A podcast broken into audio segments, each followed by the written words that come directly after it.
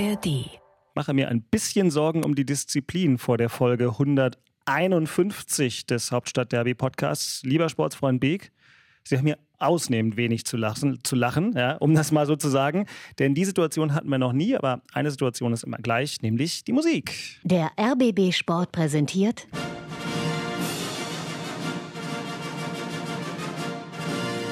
Christian Beek und Axel Kruse in Hauptstadtderby, der Union und Hertha Podcast. Mit freundlicher Unterstützung von RBB24 Inforadio. Ganz, ganz liebevoll drapiert Axel Kruse nochmal das Hertha-Trikot, was hier vor uns im Nachrichtenstudio des RBB an der Masurenallee liegt. Genau wie das Union-Trikot. Das sind die Geschenke aus der Folge 150, die wir heute also verlosen werden. Versprochen ist versprochen. Und damit herzlich willkommen zur Folge 151 des Hauptstadt-Derby Podcasts. Sportlich eine Herausforderung. Wir haben es mit zwei Niederlagen zu tun, aber wer könnte die besser verarbeiten und verbal verkraften als unsere beiden Experten, die sich von ihrem 150. Jubiläum einigermaßen erholt haben. Für einen gab es gleich noch einen Geburtstag hinten drauf. Herzlichen Glückwunsch nachträglich. Lieber Axel, schön, dass du auch in fortgeschrittenem Alter immer noch hier für uns verbal am Ball bist. Wir freuen uns. Du musst das Mikro nehmen, auch im Alter. Danke, Genosse Walsdorf. Sehr, sehr gerne, sehr, sehr gerne. Und Christian Beek äh, ist auch hier, hat heute so ein latentes härter Blau, also ein dunkelblau. Aber nur latent. Das Ja. ist doch kein härter Blau. Weil Axel letzte Woche so rot-weiß. so ein schönes Rot-Weiß hatte. Ja, zu sehr zur Freude von Christian Arbeit könnt ihr euch noch angucken in äh, unserer YouTube-Fassung von äh, diesem Podcast, denn wir sind natürlich äh, in Wort und Bild jeden Montag neu zu hören. Heute müssen wir hinmachen, denn morgen wird's ja schon wichtig. Union spielt Champions League, aber da kommen wir gleich drauf und stellen uns die Frage, ob diese Mannschaft eigentlich jetzt gerade ein Champions League-Spiel braucht, aber das werden wir ja sehen, Christian. Zunächst gab es Bundesliga-Fußball, der sechste Spieltag an einem Wochenende. Das will ich noch kurz sagen. Ich bin ja, ich fahre ja mit dem Fahrrad von Lichterfelde hier hoch. Also mein Weg zur Arbeit fühlte sich heute an wie ein Sonntag. Das, es arbeitet ja gar keiner heute. Also im RBB alle für eure Rundfunkbeiträge. Vielen Dank dafür. Aber ansonsten, Ja, Glauben wir schön die das? Kurve gekriegt. Glauben wir Super. das? Naja, äh, du, du hast heute aber auch schon gearbeitet. Ja, es war leer. Also es war, man konnte kurz und knackig durch die Stadt ja flitzen, quasi im Und Grunde. Axel, die Firma ist zu heute, Brückentag. Nein, aber äh, ich habe noch nicht gearbeitet. Ich, habe, äh, ich musste früh aufstehen. Äh, mein Freund Fabian Lustenbergers Familie war zu Besuch. Eine Woche lang bei mir, die drei Kinder und die Frau. Es war wunderschön. Aber die sind heute Morgen um 8 Uhr mussten sie wieder fahren. Sind geflogen, glaube ich. Die fliegen jetzt gerade los. Und äh, dann habe ich gesagt, oh, komm, trinkst du langsam Kaffee und ganz gemütlich und bereitest dich auf die Sendung vor. Natürlich. Wie Das immer. heißt, du bist vorbereitet. Ausnahmsweise. Ganz neue Sitten in Folge 151. Äh, Lusti spielt ja auch noch Champions League in Bern. Äh, ja, aber hat noch nicht gespielt bisher. Die spielen jetzt in Belgrad. Erstes Spiel war zu Hause gegen Leipzig, haben sie 3-1 verloren. Äh, Ich glaube, das Rückspiel in Leipzig ist irgendwie im Dezember. Also, aber er hat nicht gespielt. Er hat jetzt am Wochenende gespielt in der Meisterschaft, haben 1-0 gewonnen. Er als Innenverteidiger, wichtig ist ja dann immer zu Null, oder? So sieht's So, also da macht er noch seine Spiele, er macht sein letztes Jahr und äh, ich glaube, er genießt das auch so ein bisschen. Man, der Junge ist mittlerweile 35, der wird 36 Jahre alt. Ich weiß noch ganz genau, wie er hierher gekommen ist mit den kleinen Locken. Äh, äh, glaube ich, 19 war er da. Und das muss so 2007, 8 so um den Dreh gewesen Ja. sein. So, jetzt ist er ein gestandener Mann mit drei Kindern. Wahnsinn. Und spielte also so ein bisschen Rotationsspieler. Spielt man mit, mal nicht, so Äh, LSD-mäßig. Genau, genau. Ja, ja. Ah, Gerade in der Meisterschaft hat er, also er wird bestimmt noch mal Champions League spielen, aber ich glaube, eigentlich hat er sich vorgestellt, dass er trotzdem noch alle Spiele macht, obwohl die ihm gesagt haben, naja, das äh, wird nicht mehr so viel sein in dem Alter, aber jetzt hat er, ich glaube, in der Saison bisher drei, vier Spiele von Beginn an gemacht. Und ist ganz okay. Und die sind, glaube ich, wieder Erster oder Zweiter. Ich glaube, ein Spiel weniger. Die haben ein Spiel weniger und sind Zweiter. FC Zürich ist, ist Erster. Ich meine, er hat noch mal, ich glaube, dreimal Deutsch, äh, dreimal Schweizer Meister, zweimal Pokalsieger, dann noch mal Champions League. So fast wie bei Hertha vorher. Alles richtig gemacht. so, Ja, alles richtig gemacht. Ist jetzt ein ganz, ganz harter Bruch zu dem, was folgt. Äh, äh, denn, meine Lieben, hier kommt Wochenende. Nachspiel. Genau, im Kleine Nachspiel haben wir es zu Du tun. sollst doch nicht immer durcheinander stimmt, reden. Haben wir doch, wir haben doch den Hinweis gekriegt. Genau, von Michael. Genau. Ich weiß gar nicht, ich muss Micha. noch mal in die Mails gucken, lieber Michael. Also für alle, die es nicht mitbekommen haben, zum Start des neuen Formats mit Video hatte uns Michael eine ganz nette Mail geschrieben. Wir sollen nicht immer übereinander reden. Ich tue mein Möglichstes. Ähm, und das ist jetzt immer so die freundliche Erinnerung an die beiden verbal engagierten Protagonisten. Und wir fangen natürlich mit denen an, die auch gleich wieder gefordert sind, bleiben also in der Chronologie. Der erste FC Union Berlin hatte vier Pflichtspiele hintereinander verloren. Kannte man gar nicht mehr, hatte es unter Urs Fischer in dieser Form nur einmal gegeben. Nun also die Reise nach Heidenheim. 15.000 Mann dort äh, und Frau im Dorfstadion und eigentlich war klar, wenn die Unioner, so hatte ich es bei euch gelernt, das abrufen, was sie alles können, dann werden sie bei allem Respekt vor Heidenheim die bessere Mannschaft sein. Sie hatten auch ganz viel mehr, vor allem mehr Chancen, aber von einem hatten sie weniger, wie wir alle wissen. Tore. Und das Tor sah nicht nur gut aus, das klang auch gut. Das könnte doch jetzt was werden für Heidenheim. Freistoß. Das sind so 23, 24 Metern, leicht nach halb rechts versetzt. Und Jan-Niklas Beste, der Linksfuß, hat sich den Ball für den Aufsteiger zurechtgelegt. Jetzt hat Stegemann den Ball freigegeben. Beste mit dem Heber aufs Tor. Tor! Tor für Heidenheim. Jan-Niklas Beste verwandelt direkt für den Aufsteiger. Ich meine, die Mannschaft wendet auf, wir kommen zu Möglichkeiten. Am Schluss äh, musst du versuchen, den Ball über die Linie zu bekommen. Ja? Das ist das, was zählt. Äh, ja, dann stehst du eigentlich äh, wieder da und äh, musst dich erklären. Ja? Klar, es ist so, dass wir jetzt nicht das größte Selbstvertrauen haben gerade. Ähm, das merkt man, glaube ich, auch in, in, gewissen Situationen. Aber das hilft ja nichts. Wir werden weiterarbeiten und äh, irgendwann mal den Bock umstoßen sagt Christopher Trimmel, der Kapitän, der in Heidenheim mal wieder mitmachen durfte vor ihm Urs Fischer, der Trainer, und davor der unverkennbare Jakob Rüger, dem die Stimme so ein bisschen gebrochen ist, ne? weil dieses, dieser Freistoß, muss man leider sagen. Richtig einen Schreck gekriegt. Naja, weil äh, der Beste, äh, das ist ja schon ein spezieller Typ, aber ein cooler Typ, finde ich. Absolut. Und Tor des Monats. Ich sag mal, so eine Freistöße habe ich nicht geschossen. Ja. Also normalerweise, normalerweise sage ich immer, Torwart-Ecke musst du halten, aber diese Bombe, nee. äh, es war ja wirklich, ich finde es übrigens auch gut, dass der Torwart nicht so, man gibt auch so Alibi-Torhüter, die bleiben dann in der Torwart-Ecke genau stehen und dann wird der rübergehoben und dann, ah, kann ich nichts machen. Aber äh, geht einen Schritt in die Mitte und dann, boah, was für eine Granate. Genau, da kann man nichts machen und Trimmel ist so ein feiner Kerl. Die kassieren die fünfte Pflichtspielniederlage in Folge, gab es noch gar nicht unter Urs Fischer. Und trotzdem hat Trimmel in der Mixzone auch als Standardspezialist die Nerven und sagt an einer anderen Stelle noch äh, zugegeben, echt gutes Tor. Also gratuliert von Herzen, Fußballer zu Fußballer. Hilft euch nur so wenig, Christian. Und wenn man den Rest der Statements so gehört hat, auch von Trimmel. Union redet über Selbstbewusstsein in einem Negativkontext. Das hatten wir, seitdem wir das Hauptstadtderby machen, glaube ich, noch gar nicht. Nein, wir haben auch fünf Spiele am Stück bisher noch nicht verloren. Richtig. Seitdem wir das Hauptstadtderby machen. Ja, ähm, das ist natürlich, wenn man so eine Erfolgsgeschichte geschrieben hat, vier Jahre lang, so ein völlig neuer Umstand, aber eigentlich dann doch wieder nicht, weil das ist auch ein Stück weit Normalität.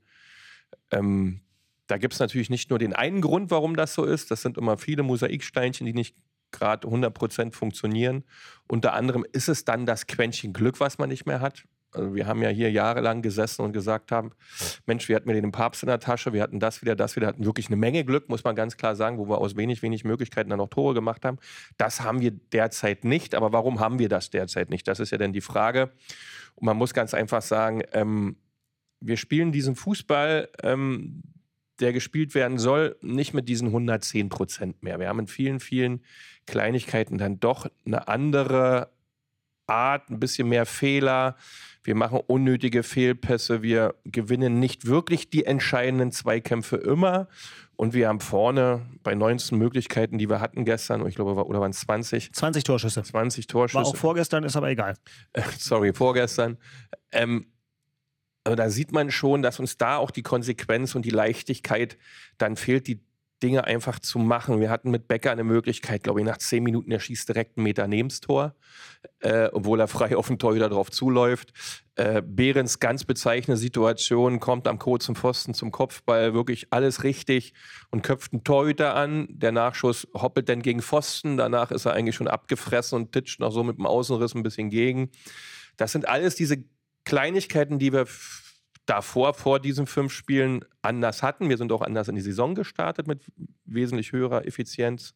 Ja, nun ist das so. Ja, jetzt muss man ähm, wirklich knallhart weiterarbeiten, äh, auch ein Stück weit zusehen, dass man diese Achse, die man gerade nicht so sauber zur Verfügung hat mit Knoche und Kedira, dann doch irgendwann mal ersetzt, weil die Spieler, die es dort gibt, ist jetzt auch kein Fallobst. Ja, wir haben mit Toussaint, Laidoni und Bonucci richtig, richtig gute Spieler. Ähm, die müssten aber jetzt mal schnellstmöglich auch das können, was gefordert ist, äh, weil morgen geht es dann schon wieder weiter. Ja, wir haben den absoluten oder den Höhepunkt, ein erstes Heimspiel im Champions League-Bereich. Ähm, da ist dann wieder ein klarer Kopf gefordert, gute Fitness, gute Psyche, Physis, das muss alles da sein, äh, um dann auch gegen Braga gewinnen zu können, weil das ist jetzt auch keine Mannschaft, die da einfach mal so aus dem Stadion schießt, sondern das ist eine richtig gute Truppe aus Portugal. Und äh, da kam jetzt einiges zusammen, aber das Schöne ist ja, wir spielen gleich wieder, wir können es dann wieder gerade biegen, beziehungsweise müssen zusehen, dass wir unsere Dinge zu 110 Prozent abliefern. Ist es wirklich das Schöne, Axel, dass sie gleich wieder spielen? Das sagt man ja ganz gerne, aber ich äh, sehe bei Union, und das wäre meine zweite Frage an dich, im Moment ja tatsächlich zwei Probleme.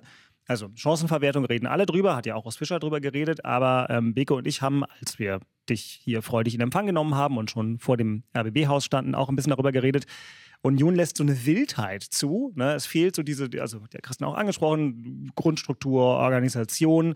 Ähm, was ist schlimmer und was davon kann man in 48 Stunden abstellen? Ich glaube nämlich gar nichts. Erstmal ist es immer schön, dass du schnell äh, wieder neue Spiel hast, kannst du ein Erfolgserlebnis dir holen. Ähm, das ist immer schon gut. Dann kannst du es schnell abhaken, das alte Spiel. Ich sehe das nicht so, so, so extrem wie Beke, das, was da alles für Fehler sind. Ich finde, was ist der Unterschied? Der Papst ist nicht mehr da und äh, von mir aus hat sich der Teufel ein bisschen eingeschlichen. Ein paar Fehler äh, sind ähm, schon mehr dabei. Ja, ja, das stimmt schon. Aber wenn, mal, wenn er das Spiel jetzt, also wir reden jetzt ja heute nur über Heidenheim. Jetzt gerade äh, reden wir über Heidenheim. Und das Spiel Heidenheim muss man einfach mal sagen, also Heidenheim macht ein Tor, das kannst du jetzt schwer verhindern, so ein, so ein, so ein Sonntagsschuss.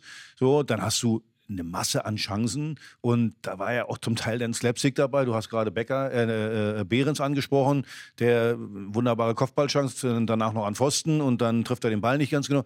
Das war halt in den, in den Jahren, Wochen zuvor war das halt da. Da hast du dann mal, wir haben ja Behrens, wir haben den ja bejubelt, da war ja toll. Und, aber da war auch natürlich jeder Schuss ein Treffer. Das ist jetzt gerade mal nicht so. Da fehlt da ein bisschen, da hast du recht, die Leichtigkeit. Die ist dann im Moment nicht so da.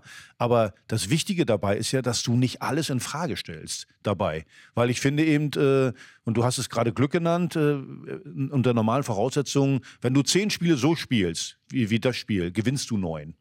Und das war jetzt genau das eine mit dem Sonntag, Sonntagsschuss, was du verlierst, finde ich. Und deswegen sollte man nicht zu viel in Frage stellen. Eins musst du natürlich äh, äh machen als Urs Fischer vorn im vorderen Bereich, die Stürmer. Wen, wen stelle ich auf? Wen stelle ich da wo auf? Aber eigentlich hat er alles schon aufgestellt und ähm, alle haben irgendwie von den Stürmern nicht wirklich getroffen. Du hast Becker angesprochen.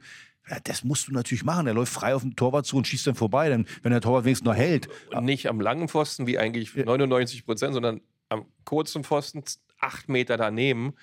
Äh, und da, da, das hat eben vorher so in der Form gab es das nicht. Und das ist jetzt anders. Und, und wir kennen das doch. Wenn das früher in so ein, klar hast du Spiele gehabt, da hast du ohne Ende Chancen gehabt und den Ball nicht reinbekommen. Das sind ja dann noch die guten Spiele, ja, wo du dann auch noch einen guten Eindruck hinterlässt. Es werden aber auch Spiele kommen, wo du keinen guten Eindruck hinterlässt.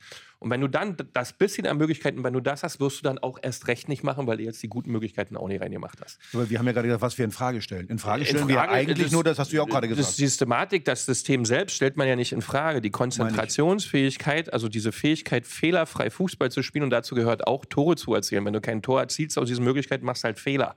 So, und das musst du einschränken und eindämmen und zwar relativ flott. Wir haben jetzt Braga und danach spielen wir in Dortmund. Äh, das ist jetzt auch nicht so, dass alle danach jubeln werden und sagen werden, das ist ja ein Selbstläufer, da gibt es auf jeden Fall ähm, zwei Siege. Das ist wirklich eine Herausforderung. Auf der einen Seite, klar, freut man sich morgen gleich wieder ein Spiel. Ähm, jetzt nehme ich mal die Trainerbrille ins Gesicht und sage, hilft mir das eigentlich gerade, dass ich schon wieder ein Spiel habe oder muss ich Automatismen herstellen? Dafür brauche ich eigentlich Training. Frage kann ich schwer beantworten, wie weit die Mannschaft ist. Was kann die an Automatismen? Viele neue Spieler sind dabei. Oliver Runert hat es auch gesagt in der Bild am Sonntag, dass dann auch Anpassungsprozesse stattfinden würden. Ähm, ja, aber wir haben mit Bonucci und Co. jetzt ja auch kein Fallobst eingekauft und Gosens, sondern das sollte dann schon schnell funktionieren. Ja, äh, damit du wirklich in die Erfolgsspur kommst, weil ein sechstes und ein siebtes Spiel nicht gewinnen, zerrt an einem Spieler dann schon sehr.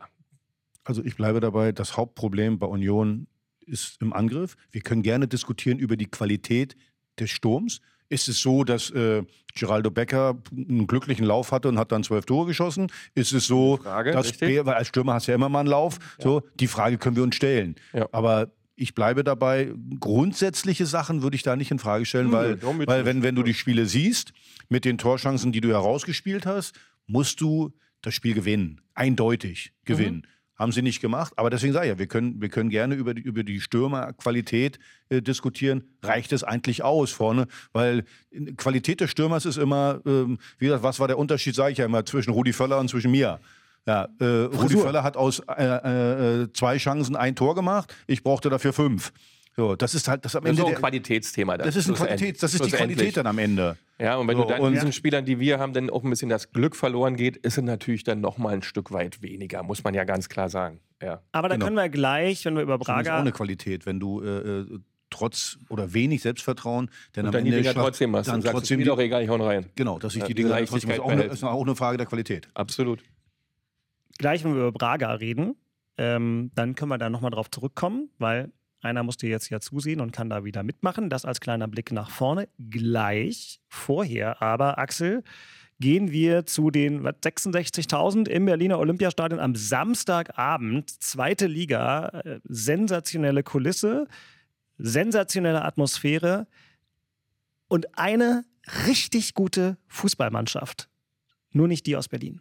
Die Führung für St. Pauli durch Johannes Eggestein. Der wird angespielt im Strafraum, bringt den Ball im Drehen unter Kontrolle, schließt ab, flach aus elf Metern. Mit dem Fuß klärt Jag Ernst und dann reagiert Eggestein am schnellsten Grätsche und der Ball im Tor. 1 zu 0 die Führung für den FC St. Pauli vor über 60.000 im Olympiastadion. Buschalakis zieht durch und der Elfmeter wird tatsächlich zurückgenommen. Also Buschalakis hatte durchgezogen, aber hat nach Meinung des Schiedsrichters, der sich jetzt die Bilder sicherlich aus verschiedenen Perspektiven angesehen hat, den Innenverteidiger des FC St. Pauli nicht getroffen, zumindest nicht elfmeterreif getroffen und darum kein Elfmeter für St. Pauli.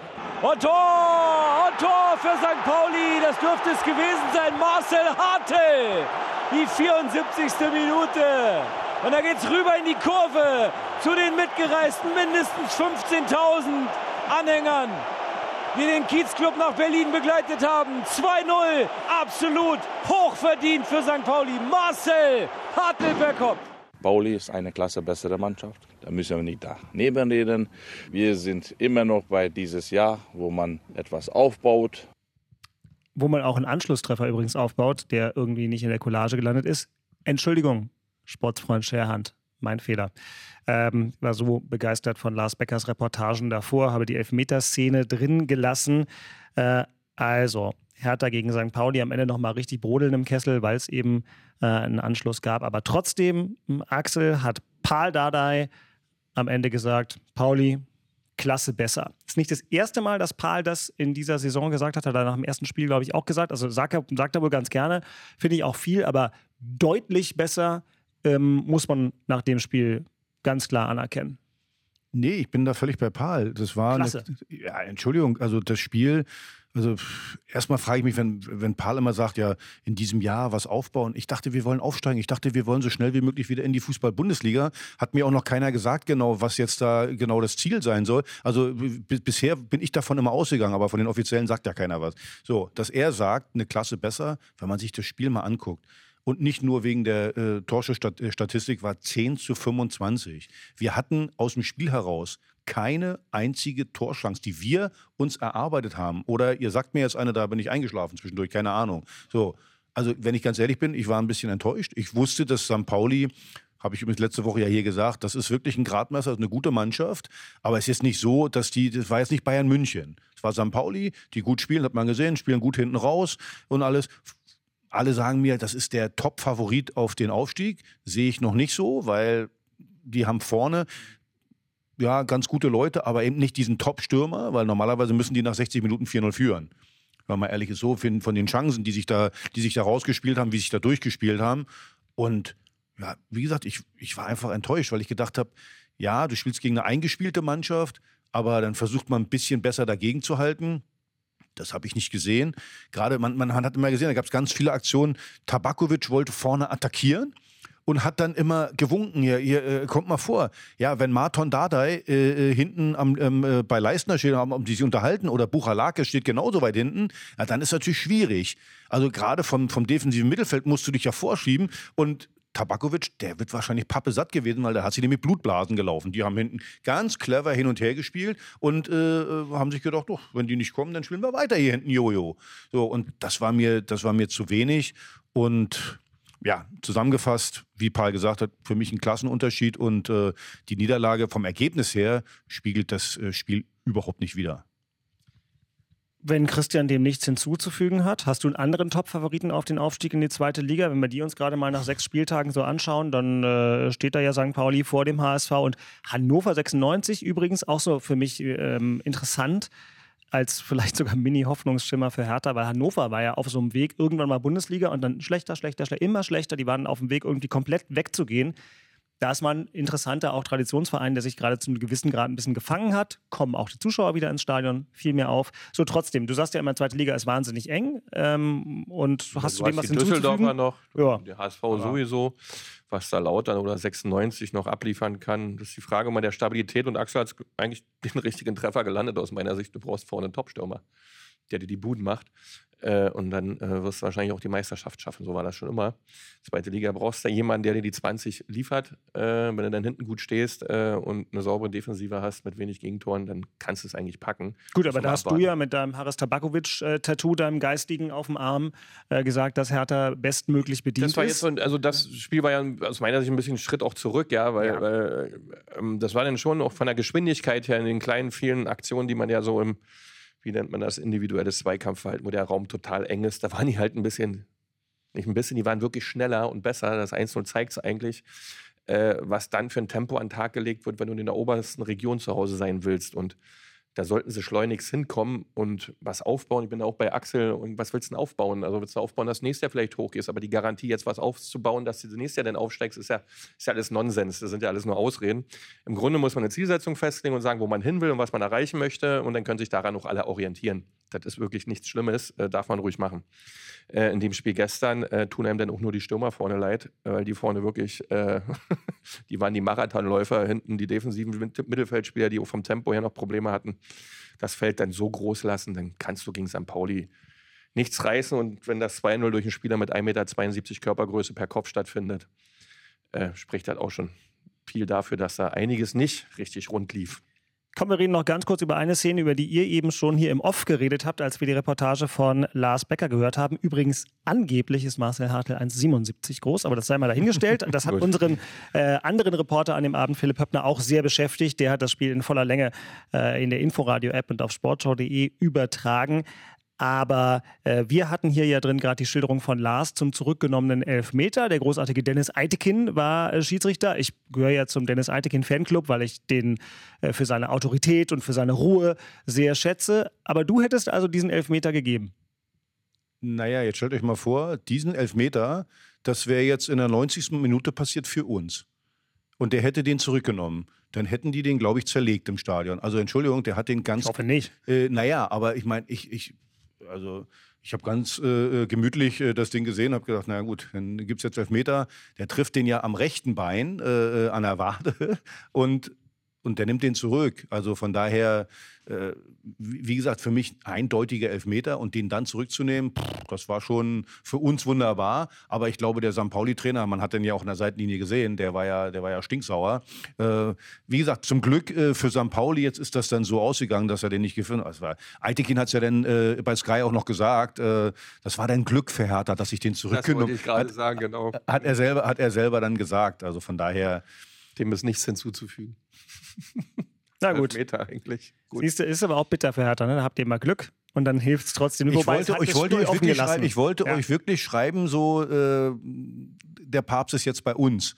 So, also, aber erst so in der 60. Minute, weil es immer noch einigermaßen äh, offen war, das Spiel. Und so wollte ich euch erst dann schreiben, aber gut, dann kam es das 2-0 dann und äh, dann, dann ging ja dann nicht mehr viel. Aber in der Situation hatten wir den Papst in der Tasche. Brauchst du äh, manchmal auch, aber insgesamt, äh, ja, und aber insgesamt wieder, wir hatten es nicht verdient, das, äh, in dem Spiel irgendwas äh, zu holen. Und das ist es halt. Ich wollte, ich, pass auf, ich wollte gerade nochmal auf den Punkt, was du, was du gerade gesagt hast, du brauchst einen Top-Stürmer bei St. Pauli. Wir werden ja irgendwann November, Dezember, zweite Liga sowieso sind die Plätze nicht so toll wie in, in der Bundesliga. So, und da wirst du nicht immer toll rausspielen können. Da brauchst du dann auch mal einen Brecher. Da wird ein Spiel mal nach 0-0 aussehen und dann brauchst du vorne einen, der aus nichts irgendwas macht. Den haben wir mit Tabakovic, weil ich glaube, bei Standardsituationen, äh, auch so, wenn er mal eine Flanke kriegt, Bub, kannst du ihn ja machen, da brauchst du den Platz nicht für. So, aber St. Pauli hat den nicht. Und deswegen sehe ich das noch nicht so wie alle Experten. Die werden definitiv aufsteigen, hat Paul, glaube ich, auch gesagt. HSV wird auch definitiv aufsteigen. Ja, das, mm, das, haben wir ja gesehen immer. Das hat drei Jahre schon gut geklappt. Äh, äh, ganz genau. Also die Liga ist extrem eng. Genau. Und ja, ich, ich hoffe immer noch, dass wir, dass wir das auch so kommunizieren und sagen, wir wollen aufsteigen und so schnell wie möglich versuchen, da hinzukommen. Weil, nochmal, umso länger zweite Liga, umso fieser wird es für die Liga, umso schwerer wird es, da raus, äh, äh, dass du da rauskommst. Sehr interessant war im Olympiastadion die Szenerie, aber auch nach dem Abpfiff. Natürlich haben die Spieler von St. Pauli mit ihren 12.000, 15.000 Mitgereisten äh, feiern können. Aber auch die Hertha-Kurve hatte fast unioneske Züge, hat nämlich die Mannschaft, die verloren hat, äh, euphorisch gefeiert. Ähm, den Spielern hat es erkennbar viel bedeutet. Äh, ist das irgendwie äh, der neue Stil nach dem Motto, ihr habt euch reingehauen, mehr geht eben nicht und dann feiern wir euch trotzdem? Ähm, also du als Unioner kennst solche Situationen ja, weil da war es ja immer auf der Tagesordnung. Ergebnisunabhängiges Mannschaftsfeiern. Ist das erstrebenswert aus deiner Sicht? Ach, ist das erstrebenswert. Da gibt's es ja wirkt schon eigentlich ganz cool natürlich, weil es so die Einheit ja, und so weiter beschwört. Ja so ne? Blickrichtungen bei dem Thema, ähm, wie man mit erbrachten Leistungen umgeht, auch wenn man kein Ergebnis erzielt. Ähm, hat man bei der Leichtathletik-WM auch, da wurde auch eine Hürdenläuferin total gefeiert, weil die Vorletzte geworden ist ähm, ja, wenn das die Welt heute so ist und wir dann halt nicht Sieger auch so feiern können und die Leute danach alle happy, zufrieden, glücklich sind und beim nächsten Mal das Spiel gewinnen und es dann dadurch viel, viel besser wird, als vielleicht mit ähm, konstruktiver Kritik ähm, Abgrenzungen stattfinden zu lassen, ohne dass man drüber ist. Ähm, also der Entwicklungspfad der letzten Jahrzehnte und Jahrhunderte war eigentlich der, dass man sich einfach hinsetzt und wirklich sehr, sehr tief analysiert, abgrenzt und dann aus diesen Dingen lernt. Und dazu gehört gerade im Fußball und im Sport halt auch Publikum, was mitteilt, wie sie es gerade finden. Wenn wir denn alle nur ständig dauerhaft feiern, ich weiß es nicht. Ja meine ich jetzt gar nicht böse, hat für Union Nein, auf Strecke total gut funktioniert. Und übergeordnet. Ich hab, ja, ich habe schon verstanden, du hast den ganz großen Bogen aufgemacht, ja. aber wir können natürlich hier wieder nur in einem bestimmten Für Hertha ist das schöner, weil die Stimmung oben bleibt, ja, weil man doch in der Vergangenheit ein paar Themen hatte, wenn die Fans dann auch noch draufhauen, wenn es nicht funktioniert. Äh, weil meistens diese Aktivitäten, die dann stattfinden, ja auch meistens ein bisschen drüber sind. Die Leute können sich ja nicht mehr benehmen. Ähm, daher ist es so rum besser. Endlich mal keine Pauschalkritik. Die Leute können sich nicht mehr benehmen. Aber ich weiß, was du meinst. Ja. Natürlich im Fußballstadion ist das mit der Nehmen wir mal Schalke 04, ja, die verlieren ja. in Paderborn und die Polizei muss da einen Wachschutz ins Stadion schicken, weil sie wieder Angst hatten, dass irgendwelche Spieler verprügelt werden könnten. Ich meine, wir brauchen jetzt nicht rumdoktern. Also das haben wir an jeder Straßenecke, äh, dann lieber so rum dann lieber so rum und für die Spieler was schön. Und vielleicht ist das ja genau die positive Motivation, die Hertha dann durch die nächste Arbeitswoche trägt, die für die Berliner eine normale Länge hat, für die Charlottenburger, für die Köpenicker hingegen eben nicht. Denn Christian, wir haben es gesagt, äh, ihr seid schon wieder gefordert. Das Thema in Köpenick. Ist jetzt also morgen schon Champions League. Ja, Braga hat im schönen Portugal am Wochenende 4 zu 2 auswärts gewonnen, hat einen ganz ordentlichen äh, Saisonstart hingelegt, sind glaube ich Fünfte oder sowas in ihrer Liga, ähm, sind aber in eurer Champions League-Gruppe auch unter Druck. Und man könnte den Eindruck haben, dass dieses Spiel morgen, was ich bewusst aus der normalen Vorspielkategorie rausziehe, weil da geht es ja um die Bundesliga. Also wir haben erste Mal Heimspiel in der Champions League, im Olympiastadion, was gegen Braga ausverkauft ist. Großartig, was im RBB 24 Inforadio wie alle Champions League-Spiele von Union in voller Länge zu hören sein wird. Und was aber auf einmal für euch auch sportlich eine Wahnsinnsfallhöhe mit sich bringt, weil Niederlagenserie im Gepäck und mit Blick auf diese Champions League-Gruppe man einfach sagen muss, das ist das eine Spiel, was man für jedwede Form des Weiterkommens eigentlich unbedingt nicht mit einem guten Eindruck, sondern mit einem guten Erlebnis äh, oder Ergebnis, Entschuldigung, zu Ende bringen sollte. Ganz schönes Päckchen, Herr Beek. Ja, ja, das ist wirklich ein Paket, äh, was die Jungs gerade und vor allen Dingen das äh, Trainerteam drumherum moderieren muss und dann auch den richtigen Weg in die Mannschaft finden muss, dass du zu diesem Spiel eine Top-Leistung hast, dass du ein Top-Momentum hast in der Mannschaft, dass die leistungsfähig sind und vor allem das Negative ausblenden. Das ist ja immer die große Herausforderung dann, wenn du zu oft nicht gewonnen hast, das sind ja alles auch nur Menschen und keine Maschinen, das dann so emotional auch zu verpacken in eine Ecke, wo es dich nicht ablenkt, wo du dann trotzdem in der Lage bist, ähm, herausragendes zu leisten, weil das muss her. Du musst eine Top-Leistung abliefern, vor allen Dingen diese Galligkeit, Ekligkeit, dieses dicht nebeneinander sein und nach vorne agieren und wirklich die letzten Prozente zu entwickeln, um Tore wieder zu machen. Ja, dass man dann von diesem Einfachen zum Schweren wieder zurückkommt, die Arbeit wirklich ganz, ganz präzise in der Defensive auslebt und dann, wenn du vorne Chancen hast, die natürlich so, so konsequent versucht zu nutzen, dass du in diesen anderen Rhythmus wiederkommst und diese Positivität wiederkommst. Äh, und das geht nur mit permanenter Ansprache, mit, mit, mit, mit einem guten Gefühl und vor allem 70.000, klar, fremde Stadion. Ähm, aber ich glaube, das spielt jetzt keine Rolle am Dienstag, sondern eher, da kommen 70.000, wir haben Heimspiel gegen Braga. Ähm, da musst du automatisch die Prozente mehr entwickeln können auf der, auf der emotionalen Seite. Äh, das wünsche ich den Jungs einfach, auch, auch diesem Verein und dieser, dieser Mannschaft, dass wir, dass wir da wieder Punkte holen und dass das Fahrwasser wird wieder normaler. Weil wenn nicht, wird es dann doch weiter unruhiger, was, was logisch ist, weil Fußball ist Ergebnissport und das zählt auch bei uns. Wir haben über die Stürmer gesprochen. Axel, kleine Wette, Kevin Volland in der Startelf? Könnte ich mir gut vorstellen. Ähm, hat jetzt in der Bundesliga ist immer noch gesperrt, äh, dass er da spielt. Vielleicht hat er auch ein bisschen mehr Glück im Moment als vielleicht äh, Becker oder Das ist doch der klassische Moment. Die anderen haben kein Absolut. Glück. Der Typ hat Champions League-Erfahrung, dem, dem der brennt, der ist Absolut. physisch aufgeladen, der muss doch jetzt kommen. Das Spiel, das Spiel ist echt fies, weil Braga hört sich jetzt so an. So irgendwie, einfach, ne? äh, So, ja, Braga. Ist jetzt nicht Real Madrid, ist jetzt nicht irgendwie, ah, gegen die müssen wir ja gewinnen. Aber es ist unangenehme Mannschaft, äh, Mannschaften aus Portugal sowieso immer, äh, spielen immer einen sehr guten Fußball, sehr ballsicher immer. Und äh, dann, die Erwartungshaltung, das sind 76.000 Zuschauer im Stadion, erste Heimspiel, da ist eine, eine Erwartungshaltung, da kann mir erzählen einer, was er will. Also da sagst jetzt nicht, ach, na, Hauptsache wir sind dabei. Nee, da willst du das Spiel schon gewinnen, die ersten Punkte einfahren. Und ja, wie gesagt, fieses Spiel. Äh, Volland äh, hat Champions League Erfahrung. Ist auch ganz gut, dass du Leute drin hast, die da die Erfahrung drin haben. Und ich glaube, in dem Spiel ist das Wichtigste, einfach mal drei Punkte einzufahren. Genau, egal. So, da, ja, genau, genau, weil äh, da wird's, wird dann auch keiner drauf gucken, hättest du das besser machen müssen und das besser machen müssen. Da guckt denn jeder nur aufs Ergebnis. Und ja, das Ergebnis, wie Beke gerade gesagt hat, ist entscheidend im Fußball. Und äh, ja, es ist schon eine Drucksituation, also äh, gewinnen zu müssen. Und weil ihr vorhin so viel über die Stürmer geredet habt, sozusagen die, die Qualität der Stürmerschaft von Union können wir ja noch gar nicht abschließend bewerten, weil eben Kevin Volland noch überhaupt keine Möglichkeit hatte, ernsthaft ein Faktor zu werden. Und der ist ja im Prinzip ihr offensiver Königstransfer. Also mal gucken, wer jetzt ein richtig Ja, jetzt, muss, jetzt muss man auch mal eins sagen, äh, auch Volland ist jetzt nicht der Stürmer, der typische Mittelstürmer. Also eigentlich dieser typische Knipser ist ja eigentlich eher Behrens. Ist so ein typischer äh, Knipser, der da die vorne, der, der Volland spielt ja auch eher drumrum so ein bisschen. Äh, und von daher ist jetzt vielleicht der Druck dann auf Volland auch ein bisschen zu groß, dass er jetzt das Ding reißen soll, alleine. Also Aber ich, wir werden sicherlich hoffentlich von der Spielfortsetzung mit Volland eine, vielleicht einen Schuss mehr Qualität bekommen, dass nicht alle Bälle, die du nach vorne spielst, so wieder postwendend zurückkommen, sondern dass du da vielleicht eine andere Spielfortsetzung jetzt findest und vor allem eine ruhigere. Äh, aber das wird ein Spieler alleine nicht lösen können. Äh, musst du mal im Gesamtgefüge äh, agieren. Ähm, das ist eher so mein Blick, den ich habe, dass das wirklich von den Abständen her und von den Abläufen automatisierter ist. Alleine die Defensive, Axel hat es gerade richtig gesagt, gegen Portugiesen zu spielen, die sind immer ballsicher, die sind immer so filigran, so kleine Flutschler, die so, so dazwischen funken. Da musst du hellwach sein und wenn du da hinten nur ein bisschen träumst und nicht ganz auf der Höhe bist von der Geschwindigkeit, geht das auch mal schnell schief.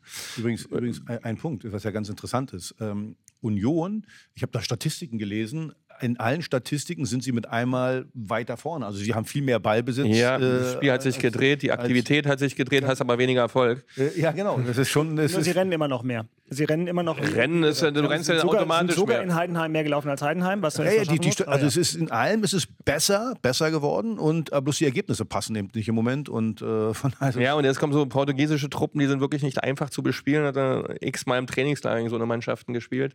Äh, das ist wirklich nicht leicht und daher ist totale Aufmerksamkeit, aber in einer ganzen Kompaktheit muss da stattfinden. Einer alleine, Kevin Volland, ja, alles gut, ja, Champions League, ja, aber der hat auch ein paar Tage jetzt nicht gespielt und hat jetzt nicht einen Klar. Dauerrhythmus mit 90 Minuten und wird ja ein äh, abrauchen, was wir noch nie gesehen haben, ähm, sondern das muss gemeinsam funktionieren äh, im Verbund, wenn die Abstände wieder zu groß werden oder das Olympiastadion neigt auch dazu, dass du in große Abstände verfällst, weil es eine andere Atmosphäre ist als ein kleines, enges Stadion wie die alte Försterei.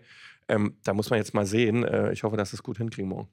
Hoffe ich auch. Das Trikot, was hier vor uns liegt und nachher einen neuen Besitzer finden wird, ist ja das Champions League Trikot. Und ich sehe gerade, es hat ja, es hat ja güldene, goldene Applikationen. Also der goldene Wurde Oktober. mal Zeit, ja, der goldene Oktober, der September lassen wir mal weg mit dem einen Genau, Tor, der, ne? der September des Grauens für den ersten FC Union. Schwarze September. Ah, Ja, wobei schwarz ist das Trikot auch. Na gut. Also, ähm, Ja, ist ja jetzt Oktober, ist gut jetzt, reicht. Ja? genau.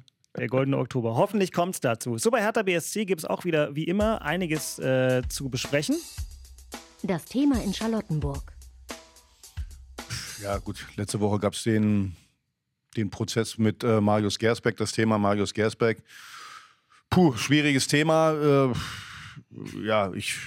Eigentlich meisten- ein einfaches, aber okay. Ja, eigentlich ist das Thema Ja, wirklich einfach, einfach, äh, aber aber also ich finde, was man da das, das i-Tüpfelchen war ja nochmal die Pressemitteilung dann da oben drauf, finde ich jedenfalls. Manchmal frage ich mich, also wenn wir beide hier Müll erzählen oder wir drei, wir erzählen mal Müll, kann man mal live, äh, haut man mal einen raus oder irgendwie so, das ist ja, aber eine Pressemitteilung, die liest ja, glaube ich, irgendwie jeder fünfmal und auch mindestens fünf Leute lesen die. Und dann so ein Ding da reinzusetzen, dass äh, das Gericht ja eine geringe Schuld festgestellt hat. Boah, ich dachte, wo ich, ich habe das zugeschickt gekriegt, ich konnte das gar nicht glauben, dass man so eine, so eine Pressemitteilung rausschickt, aber gut, das finde ich war nochmal obendrauf. Äh, äh, insgesamt ist das Thema, ja, zweieinhalb Monate, wie lange hat uns das jetzt äh, beschäftigt? Ja, wir haben es ja hier bisher Wir sind- weitgehend ausgeklammert, aber jetzt gibt es wahrscheinlich noch eben nicht, es dauert noch ein bisschen. eine juristische, ich, also eine, ein juristisches Ende gibt es, so will ich es mal formulieren, für äh, dieses Thema. Also Marius Gersbeck hat eine Geldstrafe bezahlt. Marius Gersbeck, Gersbeck hat nach allem, was wir wissen, auch äh, dem Opfer seiner Attacke Geld bezahlt ähm, und hat sich bei ihm entschuldigt und hat jetzt die Situation, dass ähm, dieses Delikt, was theoretisch sich in einem Strafrahmen mit bis zu fünf Jahren Haft, glaube ich, äh, bewegt hätte, äh, damit im wahrsten Sinne des Wortes ad acta gelegt ist, ähm, was die juristische Befassung ähm, angeht. Also ich weiß ja nicht, ob wir da unterschiedliche Meinungen überhaupt haben. Wir können es ja abkürzen. Die Fakten sind ja klar. Also Marius Gersbeck ist irgendwann morgens äh, im Trainingslager äh, was trinken gegangen, was schon mal schwierig ist und hat äh, äh, einen 22-Jährigen ins Krankenhaus geprügelt. Äh, so, das ist ein Fakt. So, und jetzt müssen wir das bewerten als Verein. Ich sage, also mir, mir fällt da nicht ein, wie du, wie, du, wie du da rauskommen willst. Also normalerweise musst du sagen, okay, zweite Chance ja, aber woanders, nicht bei Hertha BSC. Dann kann ich sagen, okay, man leiht ihn aus oder man verkauft ihn, wie auch immer. Nur, wie willst du, wie willst du einem Jugendlichen erklären, wie, wie, äh, wenn er irgendeinen Fehler gemacht hat, äh, äh, und wie willst du den bestrafen, wenn sowas einfach mal durchgeht? Du, äh, ja, also für, für, für mich, ich weiß nicht, wie das gehen soll. Ich weiß nicht, wie du es siehst. Ich bin sprachlos, ja. Ähm, wir monieren ja immer, dass diese Gesellschaft ganz, ganz viel mit Geld regelt. Und wir Konsequenzen für bestimmte Sachen, die wirklich nicht in unsere Gesellschaft gehören, einfach nicht schaffen umzusetzen. Jetzt hast du hier aber mal die Chance, wirklich zu sagen, okay, jetzt wirklich einer ein Thema ausgelöst, da müssen wir Grenzen setzen und da gibt es ganz klare Konsequenzen für. Und die muss man dann auch umsetzen und kann nicht sagen, ja, ähm, ja, mal schauen und äh, das, die, die Juristerei hat gesagt und wir sind ja dann doch nicht vorbestraft und wir haben es jetzt eingestellt, es wird nicht zu Ende geführt. Und dann muss man sich erstmal auch die Frage stellen, wieso wird es nicht zu Ende geführt, weil jemand Geld bezahlt hat. Also du kommst da in so ein, so, so ein Schlamassel rein, was für die ganze Gesellschaft ein Trauerspiel ist. Du musst als Hertha BSC, als Unternehmen, als in dem Fall ein Stück weit auch Konzern sagen, nein, das verstößt komplett gegen unsere Regeln, gegen unsere Statuten. Du bist hier nicht mehr Teil unserer Familie. Das musst du ganz klar herausstellen, weil was haben wir denn für eine Welt draußen gerade? Es wird, also das, also ich- ich war auch schockiert. Ich dachte, das kann ich jetzt nicht glauben. Äh, aber das ist ein Weg, das ist nicht gut. Ja, du setzt ja, pass auf, du, du setzt ja nicht gut. Maßstäbe für die Zukunft. Weil mit, mit so einer Entscheidung. Nochmal, es geht, also mir haben ganz viele gesagt, Marius Gersbeck ist ein total netter Junge. Aber das eine hat mit dem anderen nichts zu tun. Als Verantwortlicher von Hertha BSC entscheidest du nicht über Axel Kruse, Marius Gersbeck oder Sondern was weiß für ich auch diesen. Verein. Du entscheidest äh, äh, die, die Werte dieses Vereins, dass, dass du die vertrittst. Und das heißt, nochmal, wenn du äh, einen jungen Spieler oder Eltern, wie willst du denn Eltern erklären, den, wo, du, wo, du, wo du einen Spieler haben möchtest, der, der für uns spielen möchte, dass das, äh, dass das einfach, äh, okay. Da müsste man nochmal bei den Werten nachlesen, was da jetzt wirklich steht. Ja, äh, das ist die Ebene, die ich noch kurz aufmachen wollte. Ich glaube, ähm, es ist zwar für einen Podcast nie so gut, wenn alle eine sehr ähnliche Meinung haben, aber an der Stelle ist es äh, nun einmal so. Du hast gesagt, für den Konzern, das ist die, die eine Ebene. Für mich ist es auch äh, tatsächlich sehr problematisch für die Werte des Vereins, weil Hertha, ich werde nie müde, das zu betonen, sich in den letzten Jahren, zumindest in Teilen des Vereins, wirklich positiv hervorgetan hat mit einer Wertekultur, Charta der Vielfalt unterzeichnet und so eine Sache. Hertha hatte schon schwule Fanclubs im Stadion, da haben andere äh, noch sonst was für Sprüche gemacht. Der erste Also, Verein, der das hatte. Genau, ja. ganz super, ganz vorne an der Sache. Ähm, das spielt für mich damit rein und dann natürlich auch, das ist auch schon angeklungen in verschiedenen Befassungen mit dem Thema Hertha, äh, ist in verschiedenen arbeitsrechtlichen Auseinandersetzungen mit anderen Leuten. Einer ist Freddy Bobic, den du gut kennst. Freddy Bobics äh, wesentlicher Vorwurf von Hertha, äh, also an ihn ist ja vereinsschädigendes Verhalten. Ähm, da geht es nicht äh, in unerheblichem Maße ja um einen Ausfall von Freddy Bobic gegenüber einem meiner Kollegen, der auch wirklich nicht in Ordnung war der aber eine ganz andere Kategorie Fehlverhaltens ist, als das, was Mario Gers äh, Marius Gersbeck gemacht Das hat. war verbal. Genau. Es, So. so, und, deswegen, Und ein Spruch hinterher. Ja. Ja, von völlig anderen genau, es war tro trotzdem, und, trotzdem nicht gut, aber es geht wie ja das um, bewertet wird und wie das bewertet Genau, es wird, geht das ja ist um schon die Maßstäbe, Ja, und das- die das Hertha Thema. setzt. Und Hertha setzt an verschiedenen Punkten, aus verschiedenen Aspekten, zum Teil sehr hohe Maßstäbe, die ich in manchen Punkten ausdrücklich begrüße. Ist übrigens alles meine Privatmeinung, das ist ja klar. Ähm, aber an der Stelle ist es für mich überhaupt nicht passend. Ich möchte sagen, Axel, ich stimme dir auch völlig zu. Es ist eine maximale Errungenschaft in Deutschland, dass wir auf Resozialisierung als Gesellschaft setzen, dass wir auf zweite Chancen setzen. Das Absolut. hat jeder verdient, auch Marius Gersbeck. Aber hier finde ich äh, diese Hinhaltetaktik von Hertha und dieses Aber offenkundige sich irgendwie durchlavieren wollen, völlig unangemessen. Ja, also das ist ja, es ist ja, das dauert ja schon zu lange. Das, äh, also auf den Prozess zu warten, also es dauert ja alles zu lange. Wir wissen natürlich alle, Marius Gersbeck, äh, äh, die Vergangenheit. Wir wissen auch, ja auch wir, kennen auch seine, wir, kennen, ja, wir auch seine Freunde. Also von daher machen wir uns doch nichts vor. Rune Jahrstein wurde entlassen, weil er, weil er Arschloch gesagt hat oder angeblich Arschloch. Der wurde fristlos entlassen. So, das ist äh, äh, Sunic. Äh, wenn, wenn, wenn, wenn das nicht Marius Gersbeck wäre. Dann würden wir hier gar nicht mehr diskutieren. Und äh, das, das, Das das, das, das- macht, das, das beschäftigt mich am meisten, dass, dass, dass dieser Punkt da anscheinend ein wichtiger ist. Also von daher, Ich bin mal gespannt, wie das Ergebnis schlussendlich sein wird. Ja, dann, du- da- oder wird es die Zeit klären, das- dass wir dann die nächste Sau durchs Dorf jagen, wenn wir eine finden? Äh, weil, äh, also man, man holt ihn wieder ins Training am Donnerstag und am Samstag passiert irgendetwas, was wir jetzt noch nicht wissen, dann ist der Montag kein Thema mehr, aber wieder im Training. So lange wird das gar nicht dauern. Und Also, pff, also ich finde das, man darf das nicht tun. Punkt. es ist traurig. Es ist wirklich traurig. Und ich finde, das, was du gerade gesagt hast, Dirk, das, das, das, das, das ist genau richtig. Wir haben in den letzten Jahren wirklich äh, wir haben viel falsch gemacht, aber dafür haben wir als Verein eine ganze Menge richtig gemacht. Wenn ich, wenn ich sehe, wie viele Fanclubs sich da auch beteiligt haben, äh, wie gesagt, wir hatten den ersten schwulen Fanclub äh, äh, im Fuß und alles. Und Charta der Vielfalt, du hast das alles genannt. So, und dann mit einmal schmeißt man das einfach so über Bord. Ja, traurig. Ja, wir wissen, dass das äh, auch im Verein kontrovers diskutiert wird und nicht alle gleich sehen. Und das Gott ist auch sei nie, genau, und das ist auch nie einfach. Ich will auch gar niemandem unterstellen, dass er, dass sie es einfach macht. Aber das Ergebnis im Moment. finde ich jetzt nicht. Das Das- ist total einfach.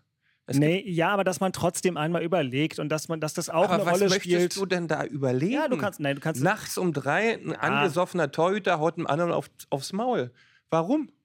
Was, Ja, was ist, genau, also ich das- bin das- das- Profisportler. ja, das, äh, das geht nicht. Genau, das, Aber Ergebnis, das- das, Ergebnis des Überlegens. aber deswegen habe ich ja bei gerade nochmal gesagt, nochmal, du setzt mit dieser Entscheidung jetzt, ich weiß nicht, ob die sich dem nicht bewusst sind, Maßstäbe für die Zukunft. das sind Maßstäbe für die. Wie, wie, wie willst du in Zukunft irgendwas sanktionieren? Nein, wenn du, wenn du da erklärbar. jetzt sagst, okay, hm, Ja, ja. Das Gericht hat ja nur eine geringe Schuld festgestellt und naja, okay. Ja, es Laber wir wieder von- alles, fangen äh, wir wieder von vorne an. Gericht hin oder her. Es spielt keine Rolle, wie das Gericht gut, das- entschieden hat. Ich habe meine eigenen Werte als Unternehmen, als eingetragener Verein, als Konzern, whatever. Ich habe meine Werte und die setze ich durch. Und das, was alles gerade erzählt wurde, sind total wichtige, so- sozial, qualitativ hochwertige Werte. Und auf einmal sind die weg. Interessant. Also, muss man erst mal machen. Wir gucken, wie es weitergeht und wir Genau. gucken, ob wir uns mit dem Fußballer Marius Gersbeck in dieser Saison noch hier im Hauptstadtderby befassen werden. Möglich scheint das heute zumindest allemal. Aber Christian, jetzt befassen wir uns mit einer ganz anderen äh, Ja. äh, äh, Kategorie in Anführungszeichen. Unioner der Woche. Denn ähm, ihr habt einen herben Verlust Ja. hinnehmen müssen als Ja. Verein. Also ganz, ganz traurige Geschichte. Letzten Freitag ist äh, unser Günther Mieles verstorben, der 96 Jahre alt wurde und unseren Verein eigentlich vom ersten Tag an begleitet hat und auch schon davor. Ich habe das heute Vormittag auch nochmal gelesen oder am Wochenende ein bisschen, hat schon 1936 auf dem Gelände aktiv auf Fußball gespielt und hat quasi die Region mit dem Stadion und mit der Gründung von unserem Verein nie verlassen, war vom ersten Tag an dabei, äh, gleich in führender Funktion, auch 1966, zwischendurch auch Präsident und ganz, ganz wichtiger Ansprechpartner für unseren Präsidenten jetzt, Dirk Zingler, und auch für unseren Oskar Kosche, Geschäftsführer, die dort immer wieder äh, mit ihm den Austausch zu den Werten, zu den grundlegenden Themen, die Union, die Union eigentlich auch ist, sich immer wieder hingesetzt, ausgetauscht und Günther war ja auch fit und, und fidel. Ich habe ihn damals auch noch kennengelernt, ohne jetzt tiefe Erinnerungen noch zu haben. Aber man hat es gesehen in, den sozialen Netzwerken, dass viele, viele Mitarbeiter dazu auch was geschrieben haben und wirklich eine tiefe Trauer ähm, da ist und äh, umso schlimmer. Und äh, es kommt jetzt noch oben drauf, dass er Dienstag dieses Champions League-Spiel jetzt nicht mehr sehen kann. Er wird sicherlich von oben zugucken, wie es dann immer so schön heißt, aber er ist halt nicht mal live und in Farbe dabei und hat dieses Mega-Ereignis, wo er wahrscheinlich auch nie mitgerechnet hat. Leider nicht mehr, äh, äh, kann er das nicht mehr erleben ähm, und das hat jetzt den Spielern selbst nicht, weil die diese Nähe nicht haben können, aber der ganzen Union-Familie mit den Menschen dahinter, ähm, die da seit 20 Jahren aktiv an diesem Erfolg ackern, also das hat weh, das hat gesessen. Ne? Das muss man ganz klar sagen. Mehr kann man Ja. dazu wahrscheinlich nicht sagen. Interessant, was ich auch, äh, was bei mir nachhalt, ist auch dieses, dass du sagst, den Spielern, und das ist jetzt nicht böse gemeint, bedeutet Nein. ein solcher Verlust natürlich in der Regel gar nichts. Die wissen gar nicht, wer das ist. Aber für so einen Verein Ja. ähm, können solche Menschen äh, Vielleicht ist der ein oder andere Figur haben. Spieler, Ja, vielleicht hat es vielleicht ein bisschen. wollte gerade sagen, die lange dabei sind und alle, also von daher. Es sind ja nicht so viele, ja, durch die Dauerrotation hast du den einen oder anderen. Aber, ähm, aber allerdings macht sowas auch mit einem Sebastian Bönig etwas, der schon Ewigkeiten dabei Ja. ist. Ja, äh, und so einer Susi Koplin, die auch schon seit Ewigkeiten dabei ist und das ganze Thema ja kennt, die dann aber auch die Mannschaft natürlich trotzdem positiv gestalten müssen an einem Freitag für ein Samstagsspiel. Und das kann ich mir vorstellen, wird dann schon ein bisschen anders gewesen sein. Ja, weil auch beim Chris Arbeit, ähm, da war wirklich eine tiefe Verbundenheit da äh, zum Günther und das, das kann nicht spurlos vorbeigegangen sein. Ja. Rein sportlich wäre mein Unioner der Woche übrigens ein Ex-Unioner gewesen, Julian Riasson. Dieses Tor Ja, von Dortmund gegen Hoffenheim, da in der Schlussphase, wo wirklich fünf von sechs Fußballern einfach auf dem Weg zu dem Tor umgekippt wären und der läuft weiter, läuft weiter, läuft weiter und schießt den rein. Also ist für mich im Moment neben dem Heidenheimer Freistoß eigentlich Kandidat fürs Tor des Monats. Ganz anderes Tor, aber wahnsinnig toll gemacht Ich von habe leider nicht gesehen. Ja, Gucke ich äh, mir ja. jetzt noch mal irgendwo an. Wo kann ich mir angucken? Mach dann noch gleich mal Werbung für die ARD. AD-Mediathek, ne? Sportschau, Ja, Mediathek. Mediathek. Höhepunkte das ist Internet habe ich doch nicht. Bundesliga und Und bei dir ist immer WLAN-Auswahl. Das Internet, was ist WLAN? Ruhe. Alle Bundesliga- und Zweitligaspiele in der Videozusammenfassung ab 0 Uhr Montagmorgens oder 0 Uhr ähm, Sonntagnachts, wie man es nimmt, in der ARD-Mediathek und bei sportschau.de. Und ich weiß nicht, Axel, ob es überhaupt, also gleiches Recht für alle, aber der Jingle heute ein bisschen leiser, aber läuft. Hertaner der Woche. Hilfst du mir?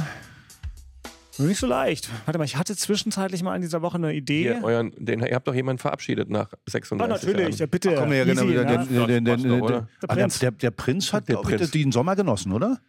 Fand's nicht? Ich finde, der Prinz war ganz schön. Hat schon gegessen? Gab's schon? Nee, nee, nicht dick, nein, aber man hat schon gesehen, so ein rund, rundes Köpfchen. Ja, er passiert immer so, ja dann, Immer ne? so ein bisschen, äh, hat er, jetzt muss man dazu, hat er sich auch verdient. Unstrittig, In, äh, unstrittig. wie viele Jahre war der Profi auch? Wahrscheinlich 15 Ja, oder der- 17, der- der keine. Ahnung. Hat er sich verdient. Äh, ja, war sehr emotional. Die, die Verabschiedung, genau. Wir haben den Prinzen, eigentlich hätten wir ihn letztes Jahr vielleicht öfter haben wollen als Herr Taner der Woche, dann machen wir es dieses Jahr. Tolle Karriere, muss man wirklich sagen. Also so viel hat er für Hertha jetzt nicht gespielt, glaube ich. Die, Im kann mich- ersten Bundesliga-Jahr war er nur ein halbes Jahr gute, für gutes Geld verkauft und dann nochmal zurückgekommen, aber ist ausgebildet worden hier in dem Verein und äh, Das ich, da habe ich eine Anekdote. Ich habe mein A-Jugendspiel geguckt und da spielten Boateng Ebert. Und ähm, ich dachte so nach 20 Minuten, was ist das für ein unfassbarer Fußballspieler? Was ist denn jetzt links oder rechts? Was macht, was hat der denn für ein Tempo? Ich muss sagen, auch in diesem A-Jugendspiel, ich glaube, das war sogar gegen unsere Truppe, das war unfassbar, was der Junge da schon abgeliefert hat. Und diese Intensität und dieses äh, im Mittelpunkt stehen und dieses Spiel an sich reichen, diese Type, dieses Ausstrahlen von ich bin jetzt hier der Anführer, hatte der damals schon. Äh, tolle Karriere, Riesentyp. na, vor allen Dingen, du musst eins sagen, der manchmal hat ein ja- bisschen drüber, aber das gehört halt dazu. also das hatten wir alle gefallen. ein bisschen drüber, waren wir Ja, alle irgendwann eben, mal, aber der hat schon von Beginn seiner Karriere hat er Probleme mit dem Knie gehabt und äh, dass der Bei überhaupt so lange durchgehalten hat.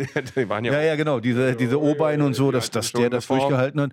Und äh, stand ja dann auch irgendwann mal am Scheideweg, muss man ja auch mal sagen. Wie du sagst, viel Theater gemacht, Ja. immer irgendwie. Und ich habe das mal so mitgekriegt. Faul an Baller ging ja auch nicht spurlos an ihm Aber vorbei. da war er ja schon wieder, da war er ja schon wieder auf dem äh, aufsteigenden Ast. Äh, äh, ja. Genau, aber er war so ein bisschen am Scheideweg gestanden und Ja, hat mir sich hat mal, Roger Wittmann hat mir mal erzählt, dass er ihn dann übernommen hat als Berater Und dann hat ihm auch- besser? Ja, hat ihm mal die Wahrheit gesagt. Also Ja. es gibt ja ganz viele Berater, sagen dir nicht die Wahrheit. Und, und er hat mir gesagt, er hat ihm erst mal gesagt, du, was, du bist ein toller Roger geht aber schnell, ja. Was hast du denn bisher erreicht? Naja, aber das ist, ich finde es ja gut, wenn Berater dir sagen. Und die Jungs, nicht, äh, zuhören, perfekt, ja. ja, genau, dass du richtig zuhörst und sagst, pass auf, Junge, entweder machst du jetzt das, arbeitest an dir, siehst das als Beruf oder du wirst ganz schnell in der Versenkung verschwinden. Und ich glaube, er hat zugehört, weil wenn man mal sieht, die Vereine hatte, die er hatte Barcelona, AC Milan, also das ist schon ein großes Kino. Absolut. Absolut. Und äh, immer wieder schön. So viele Hertaner gab es davon nicht, Nee, die das nee, erlebt haben. sich Das muss mal ganz klar sagen. Äh, zu unterhalten, einfach auch ein spannender Typ, der Kannst ja hier mal einladen, vielleicht. Ja, die können wir mal machen, hast du recht. Ja, Die muss, also mal gucken, da würde man dann auch feststellen, wie sich die Dinge verändert haben. Also in den letzten Jahren bei äh, Kevin, wie wir ihn ja nennen, weil wir ihn schon so lange kennen. Der kennt mich gar nicht, wo ist meine Kamera da? Also der hat mich vergessen, ist doch klar. ähm, aber damals, als er ein junger Profi war, ähm, war ich auch noch oft bei Hertha am Trainingsgelände und da hieß dann auch Kevin. Aber Kontaktaufnahme zu Prince schon bisher über sein Management. Ne?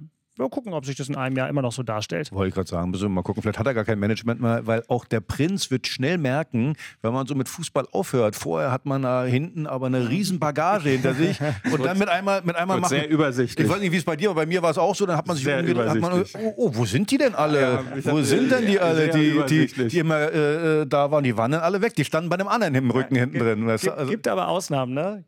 Dann und wann arbeiten wir ja noch mit Bastian Schweinsteiger zusammen. Bei dem stehen noch ein paar dahinter. Aber das ist auch eine ist andere eine Kategorie. Liga. Andere ganz Liga, genau. aber- Also no offense, Kevin, aber ähm, der Spieler Schweinsteiger ist dann noch was anderes. Übrigens auch wahnsinnig nett, aber da kommen halt noch ein paar mit.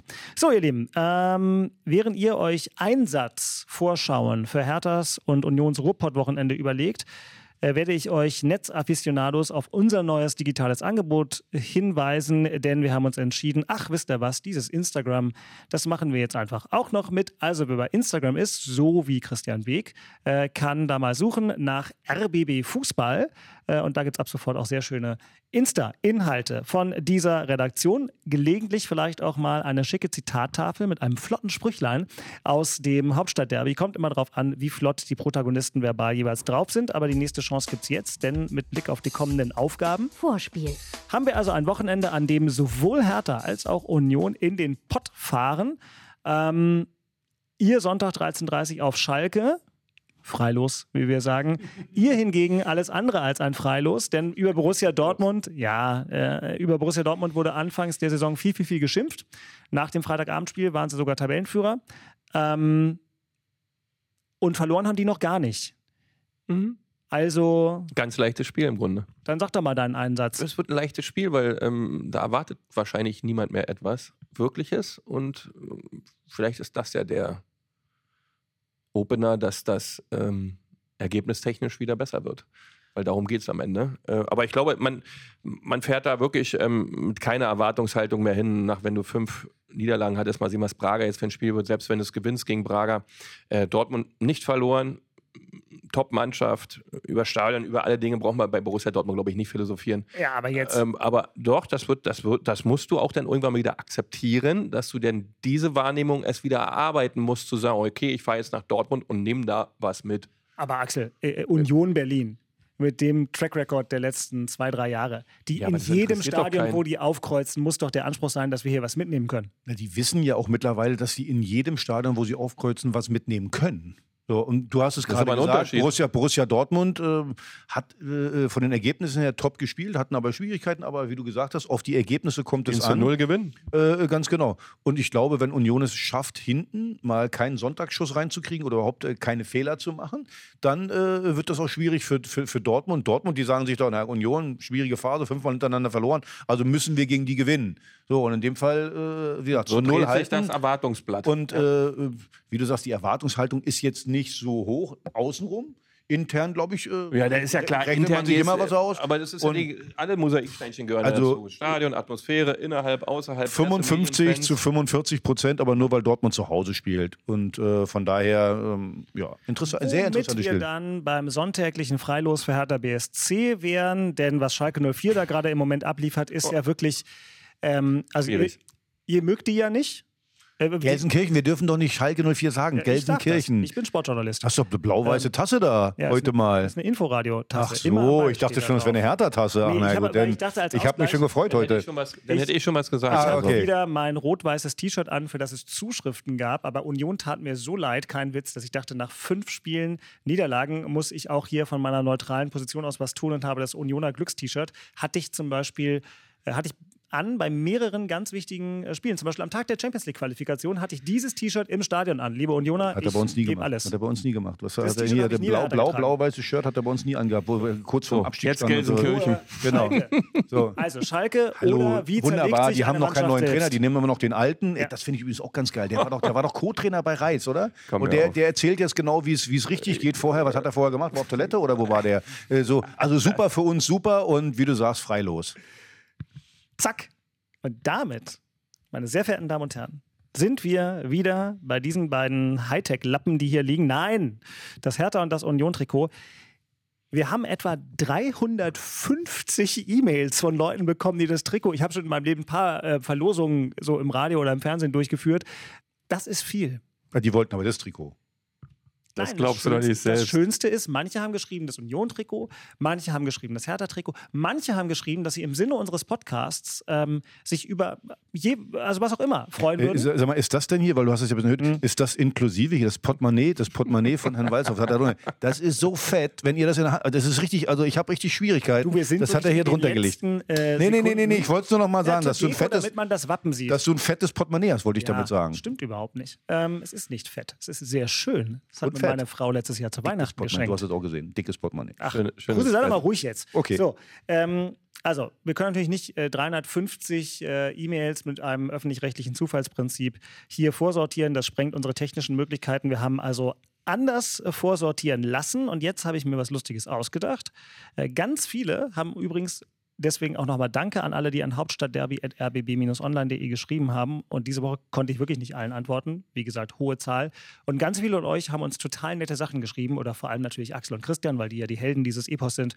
Ähm, zu 150 Folgen Hauptstadtderby. Das äh, fand ich wahnsinnig nett. Und manche haben das eben verbunden mit der Frage, ob sie was gewinnen können. Ihr nennt mir jetzt bitte beide eine Zahl zwischen 1 und 11. Die 1 und die 11 gehören mit dazu, weil ich nämlich sozusagen für jeden 11 vorsortiert habe äh, in einem Vorlosverfahren. Und dann geht's los. Also Christian, äh, nenn mir doch bitte mal eine Zahl, zwischen 1 und 11. Drei.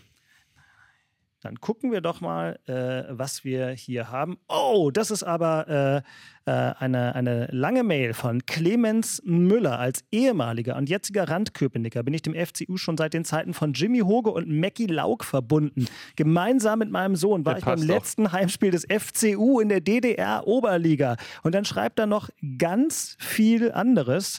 Clemens, äh, aus Zeitgründen kann ich das nicht mehr äh, alles vorlesen.